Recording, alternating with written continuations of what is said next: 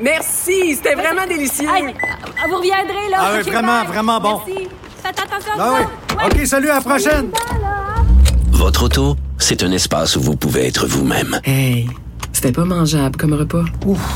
Elle mérite d'être bien protégée et vous méritez d'être bien accompagné. Trouvez la protection la mieux adaptée à votre auto avec Desjardins Assurance et obtenez une soumission en quelques clics sur desjardins.com. Protégez vos dépôts, c'est notre but. La SADC protège vos dépôts dans les institutions fédérales, comme les banques. L'AMF les protège dans les institutions provinciales, comme les caisses. Oh, quel arrêt!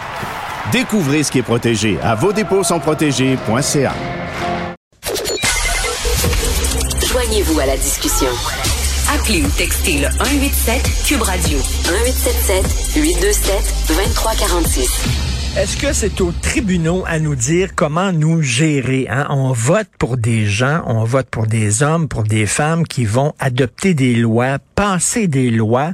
Et, euh, donc, euh, mais là, de plus en plus, ben, on s'en va vers euh, ce qu'on dit euh, une politique de tribunaux. Là. En fait, c'est, les tribunaux qui vont décider, pas les politiciens, euh, quel genre de lois vont euh, encadrer euh, notre vie.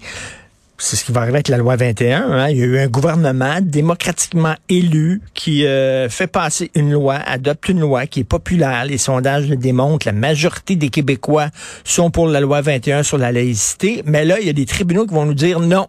Vous n'avez pas le droit de- de- d'adopter cette loi-là. On va en parler avec euh, Maître François Côté, qui est avocat théoricien du droit et des traditions juridiques et chargé de cours en histoire du droit. Bonjour, Maître Côté. Bonjour, M. Martineau. Alors ça, c'est- depuis quelques années, là, on voit, là, il y a un pouvoir euh, où euh, les tribunaux sont quasiment plus importants que les politiciens pour euh, faire adopter des lois. Ça, ça relève, disons, quand on dit depuis plusieurs années, c'est particulièrement visible depuis l'imposition de la Charte canadienne des droits et libertés en 1982. Mais si on remonte plus longuement et plus lointain dans l'histoire, là, on voit une des grandes différences entre nos deux traditions juridiques, la tradition civiliste d'origine européenne continentale, qui est la tradition juridique naturelle du Québec, dans laquelle nos juges ont des pouvoirs d'être des agents du droit. Ils ne sont pas des créateurs, ils sont là pour appliquer le droit posé par le législateur. Et la tradition juridique de common law, qui est la tradition juridique dominante dans le reste de la Fédération canadienne, dans les États-Unis, en Angleterre, etc., bon, tous les anciens membres de l'Empire britannique, dans laquelle les juges ont beaucoup plus un rôle de gardien des libertés civiles qui leur donne le pouvoir de pas simplement euh, appliquer directement la loi, mais bien se permettre d'avoir des jugements de valeur là-dessus. Et dans cette perspective, c'est toute la question de l'indépendance et de l'impartialité des tribunaux qui se soulève. Jusqu'à quel point les tribunaux doivent-ils suivre les instructions du législateur? Et là, on est vraiment dans une question, dans une grande question de société qui, ma foi, fait, fait jaser depuis des années, des décennies, voire des siècles. C'est certainement pas le dernier objet au feuilleton et ce, c'est, c'est pas le premier, ce sera pas le dernier. Et ici, ce à quoi on fait face en matière de loi sur la laïcité de l'État, c'est que, euh, bon, la loi en elle-même, on le comprend, elle est directement opposée à plusieurs des prémices politiques du multiculturalisme canadien. Elle va donc, à bien des égards, à l'encontre du système. Donc déjà, d'un point de vue euh, passif, il y a une côte à remonter. Mais plus précisément, de quoi parle-t-on? Dans la loi sur la laïcité de l'État, donc, le but de cette loi qui a été adoptée démocratiquement et qui est toujours une loi valide, ne l'oublions pas, elle est, elle est, elle est euh, contestée en cours d'appel, mais elle est valide. Elle a passé largement le test en cours supérieure et tout semble indiquer qu'elle va être revalidée. Mais la loi est donc valide. Et dans cette loi, à l'article 5, il y a une disposition qui prévoit que le Conseil de la magistrature va devoir amender son code de déontologie pour refléter, et là je n'ai pas le verbatim sur les yeux, là, mais pour refléter les, euh, les impératifs de laïcité de l'État à l'intérieur de l'appareil judiciaire. Spécifiquement, on en avait parlé en commission parlementaire lors de l'étude du projet de loi, ça signifie que sans dicter à l'appareil judiciaire quoi faire, on veut respecter le principe de dépendance, bien sûr, mais on dit que nos tribunaux, nos juges, ne doivent pas arborer de symboles religieux dans l'exercice de leurs fonctions. Il y a une instruction claire du législateur, puis qui n'est pas non plus en train de rentrer dans les plates-bandes du pouvoir judiciaire. Des instructions du législateur au judiciaire, il y en a plein. Qu'on pense à toutes les myriades de formulaires du ministère de la Justice qui s'insèrent dans les procédures judiciaires, mais qui ne sont pas créés par le judiciaire. Donc, le, le législatif peut donner des instructions au judiciaire dans la mesure où il lui dit pas quoi faire et comment décider dans une instance individualisée. Sauf que cette loi sur la laïcité de l'État qui a été adoptée en 2019, avec cet article 5 qui dit que le pouvoir judiciaire va devoir respecter la loi sur la laïcité de l'État, on s'est demandé qu'est-ce que le Conseil de la magistrature a fait au juste depuis toutes ces années. On a placé des demandes d'accès à l'information pour savoir qu'est-ce que le Conseil de la magistrature avait envisagé de faire comme euh, mise à jour déontologique. Et on a eu la surprise, il y a quelque temps, de recevoir la réponse suivante. De l'avis du Conseil de la magistrature, les juges sont d'abord et avant tout euh, ont d'abord et avant tout un devoir de fidélité envers le principe d'indépendance et d'impartialité. Et, selon le Conseil de la magistrature, les juges, actuellement, même en portant potentiellement des symboles religieux, ne, ne serait pas en défaut, ne serait pas en manque face au devoir d'indépendance et d'impartialité.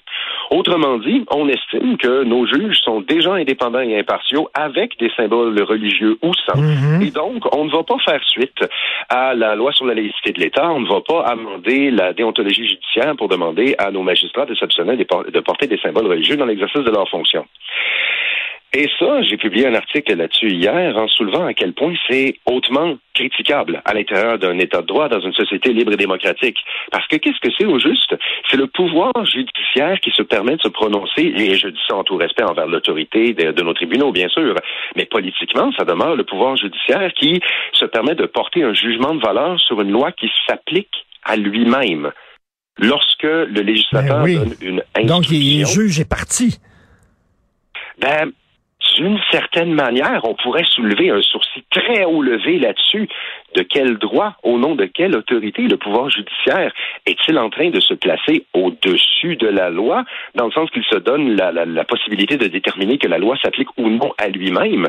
Ça soulève de très importants questionnements sur ben, la possibilité du gouvernement des juges et plus encore, et surtout, et ça c'est un enjeu qui, d'après moi, est grave, c'est que ça vient soulever de plus en plus la confiance sociale et collective que la population et le législateur peut avoir dans, dans les tribunaux. Et, et, et ça, c'est quelque chose qui, euh, disons, qui soulève à juste titre l'attention et qui, qui ne peut pas en rester là. Mais, mais n'est-ce pas normal dans une société de droit qu'on s'assure que les lois qui ont été adoptées respectent, euh, respectent le cadre juridique du pays en question? N'est-ce pas tout à fait normal qu'on dise, ben là, il y a des lois, il y a une constitution, et là, il faut s'assurer que les lois que Ah, vous mais votez soient respectées? Absolument, mais Ouais. se pose une question de suivi absolument nécessaire. Qui détermine ce cadre juridique? Est-ce que le pouvoir judiciaire peut déterminer par lui-même le cadre juridique qui l'encadre? Non, on est dans une société démocratique. Et ce cadre juridique qui encadre notre constitution, qui encadre notre constitution, notre état de droit, il doit être déterminé souverainement là par le par, le parlement élu, par le législateur qui a été élu par la population. Ensuite, une fois que ce cadre va être déterminé, là les tribunaux vont l'appliquer dans le respect de ce que ce cadre lui-même a posé, mais à la base, ils ne peuvent pas le créer de toutes pièces, ils ne peuvent pas avoir là Maître Côté, ce que vous dites, c'est qu'on met la charrue, la charrue devant les bœufs, là. C'est-à-dire que c'est c'est maintenant, c'est c'est le judiciaire qui traîne le politique et non le politique qui traîne le judiciaire. C'est l'éternelle critique du gouvernement des juges qui revient oui. encore et encore et qui, ben, surtout depuis l'imposition des- de, la, de la Charte canadienne, ne va qu'en croissant à l'échelle canadienne. Et ça, c'est depuis euh, justement le rapatriement de la Constitution. C'est un carcan, là, finalement, qui nous dit toutes les lois doivent être vraiment à, à recevoir le feu vert euh, des juges qui vont interpréter vos lois à la lumière de la Charte canadienne qui va vous imposer des limites. C'est comme si on nous impose un carcan. Là. Donc, euh, on a limité le pouvoir des politiciens. Pour le Conseil de la magistrature, la c'est pas la charte canadienne qui a été invoquée, sauf que c'est le même genre de, de- de cadre épistémologique, c'est le même cadre euh, d'approche traditionnelle à la science du droit qui, dans une perspective de common law anglo-canadienne, met un pouvoir, disons, donne un pouvoir de jugement organique, si vous me permettez l'expression, dans les mains des juges qui leur permet de se prononcer et de faire des jugements de valeur sur les lois elles-mêmes, surtout lorsqu'elles s'appliquerait au judiciaire en elle-même. Et comme vous dites là, dans votre texte, parce que vous avez publié un texte dans Le Devoir euh, et vous avez co-signé, et là, vous dites un des problèmes, c'est qu'une fois nommés, les juges sont inamovibles, voire intouchables. Donc, c'est pas comme des, euh, des politiciens. Si on n'est pas d'accord avec euh, un gouvernement, on peut le défaire aux prochaines élections. Ils sont là, les juges. Là. C'est ça, mais en même temps, en même temps, l'inamovibilité du pouvoir judiciaire est absolument essentielle. On veut que nos tribunaux soient capables de résister aux pressions partisanes ou aux, intérêts privés qui voudraient s'immiscer dans un dossier. Mais qu'est-ce que veut vraiment dire l'indépendance judiciaire? Et là, on rentre dans une grosse question théorique qu'on n'a pas fini d'écrire là-dessus. Mais est-ce que l'indépendance judiciaire, et ça c'est vraiment un conflit de vision, est-ce que ça signifie que les juges sont complètement souverains dans ce qu'ils font, ce qui est plus une perspective de common law anglo-canadienne, ou est-ce que ça signifie, et là on est plus dans une perspective civiliste euh, québécoise, que le gouvernement, le législateur, ne, doit pas dire aux juges quoi faire dans une affaire individualisée. Un ministre ne mmh. pourrait pas téléphoner à un juge pour dire, dans le dossier de Bob contre Roger, tu vas condamner Bob, point final. Non, bien sûr, il ne pourrait pas faire ça. Mais au moment d'adopter des lois, que c'est vraiment porter atteinte à l'indépendance du judiciaire de lui dire, à partir de maintenant, en tant que société, nous voulons que nos tribunaux fonctionnent de telle manière?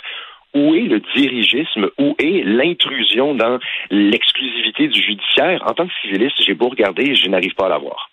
Et selon vous, dans votre boule de cristal, est-ce que justement euh, la, suite à ça, la, la lumière de ça, euh, de votre lecture, euh, est-ce que la loi 21 va être invalidée? Par euh, la Cour suprême, selon vous? Elle risque de l'être. Ça va être l'équivalent juridique de la Troisième Guerre mondiale rendue à ce stade-là, parce que l'enjeu est absolument gigantesque. On parle de l'autodétermination du Québec, de la société, de la nation québécoise elle-même face au cadre constitutionnel canadien.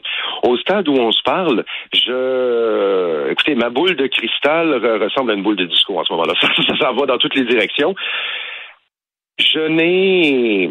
Si l'histoire nous est un indicateur euh, probabiliste du présent, j'aurais pas la plus grande confiance dans le fait que la, la, la, Cour suprême va effectivement respecter la loi sur la laïcité de l'État si ce n'était qu'une question de liberté fondamentale. Mmh. Par contre, il y a la question des dispositions dérogatoires.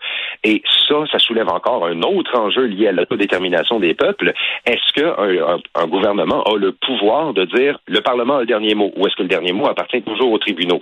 Ça encore, ça, écoutez, ça va être l'affrontement du, du début du millénaire sur les deux grandes positions juridiques, le droit civil et la common law, qui regardent ces questions de liberté fondamentale. Et, bien sûr, si on se fait taper sur les doigts par la Cour suprême, j'ai bien hâte de voir comment le gouvernement Legault va réagir. Merci beaucoup, euh, merci beaucoup, Maître Côté. Donc, euh, votre texte dans le devoir, quand les juges font de la politique avec la loi sur la laïcité de l'État. Merci, Maître François Côté. Bonne journée. Merci beaucoup, M.